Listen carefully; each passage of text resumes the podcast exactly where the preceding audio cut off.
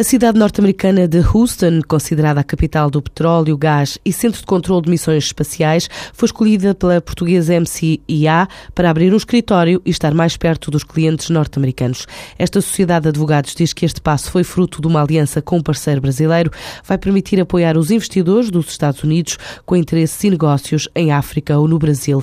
Assim revela o sócio fundador desta sociedade, Vítor Marques da Cruz. Nós uh, abrimos este escritório em Houston porque temos diversos clientes na área da energia e sobretudo do oil and gas que têm já presença em Angola e em Moçambique ou que estão a pensar a muito curto prazo em investir nesses países. Portanto, sentimos a necessidade de ter uma presença mais efetiva e ter mais gente em Houston que possa fazer a ponte com esses clientes mas também com potenciais clientes e empresas que possam estar interessados nos investimentos nos territórios, nos países de expressão portuguesa, incluindo o próprio Brasil, uma vez que este escritório foi aberto em parceria com o Helio Batista Schmidt Valois, que é um escritório muito vocacionado para a área do oil and gas. Para já, o escritório de Houston, em pleno estado do Texas, vai contar com profissionais das duas sociedades de advogados, a portuguesa e a brasileira,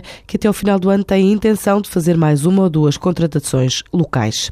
A EDP e a chinesa Tree Gorgeous vão criar um centro de investigação e desenvolvimento em Lisboa. O primeiro passo foi dado numa reunião entre os presidentes das duas empresas, um acordo que vai permitir aumentar a capacidade tecnológica das companhias e aprofundar o potencial de desenvolvimento conjunto de oportunidades de negócio. A presença do presidente da Tree Gorgeous em Portugal contou ainda com outros encontros com governantes e com o próprio Presidente da República. No final, o líder do maior acionista da EDP, Cao Guangjing, fez saber que espera que o governo português elimine a médio prazo a contribuição extraordinária sobre o setor energético, anunciada no âmbito do Orçamento de Estado. O Banco Best acaba de introduzir na oferta que faz ao mercado 40 fundos da sociedade gestora de ativos norte-americana Newberger Berman. Estes produtos de investimento chegam pela primeira vez ao mercado nacional pela mão do Best, incluem 15 diferentes estratégias em obrigações de emergentes e também no segmento High Yield. Com um historial de 75 anos, a Newberger Berman conta com cerca de 242 mil milhões de dólares em ativos sob gestão.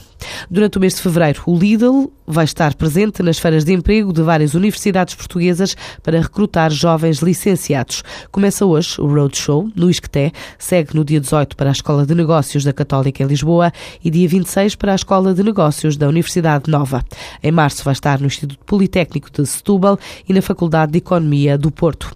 A Nexponor a primeira gestora de fundos imobiliários criada em Portugal com o estatuto de Sociedade Especial de Investimento Imobiliário de Capital Fixo, acaba de receber o Prémio de Inovação Financeira da Bolsa Portuguesa. Trata-se da empresa constituída o ano passado pela Associação Empresarial de Portugal no âmbito do processo de reestruturação que passou de ter os ativos imobiliários da Exponor.